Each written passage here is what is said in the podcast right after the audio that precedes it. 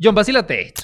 Hoy está de cumpleaños Nintendo. Y me creería si te digo que gracias a Venezuela existe Nintendo Latam. Juan, pero esto ya lo hablamos. Sí, John, eso lo tratamos en un video hace mucho. Pero haciendo el cuento largo corto. Aquí se creó una empresa con el nombre Nintendo de Venezuela, que primero distribuía los productos, pero después sacó su línea pirata. Qué pena con los ramen creators. Bueno, al final la empresa vendió consolas NES a toda la región, lo que obviamente llamó la atención de Nintendo, los demandó y ganaron el caso. Pero eso hizo que Nintendo se tomara en serio Latinoamérica, por lo que comenzó a distribuir productos de manera oficial en la región. De nada, latinos. Para que no se le olvide todo lo que hicimos por ustedes. Trátennos bien por ahí cuando vayamos. Esta fue una de las primeras denuncias grandes de Nintendo, antes de que se volvieran locos. ¿Cómo si se volvieron locos? ¿Por qué, pues? Nintendo tiene tanto control de sus marcas que denuncian a cualquier persona que use su imagen o sus productos. Y llegan a niveles absurdos que han tumbado casos de gameplay de niños jugando en YouTube. Ah, pero más picados también, Juan. Mira, pero si hay alguien que se le aplicaron durísimo, es al youtuber Dioxys Prime. Este pana subía soundtrack de juegos y no lo denunciaron de forma general por subir, sino que denunciaron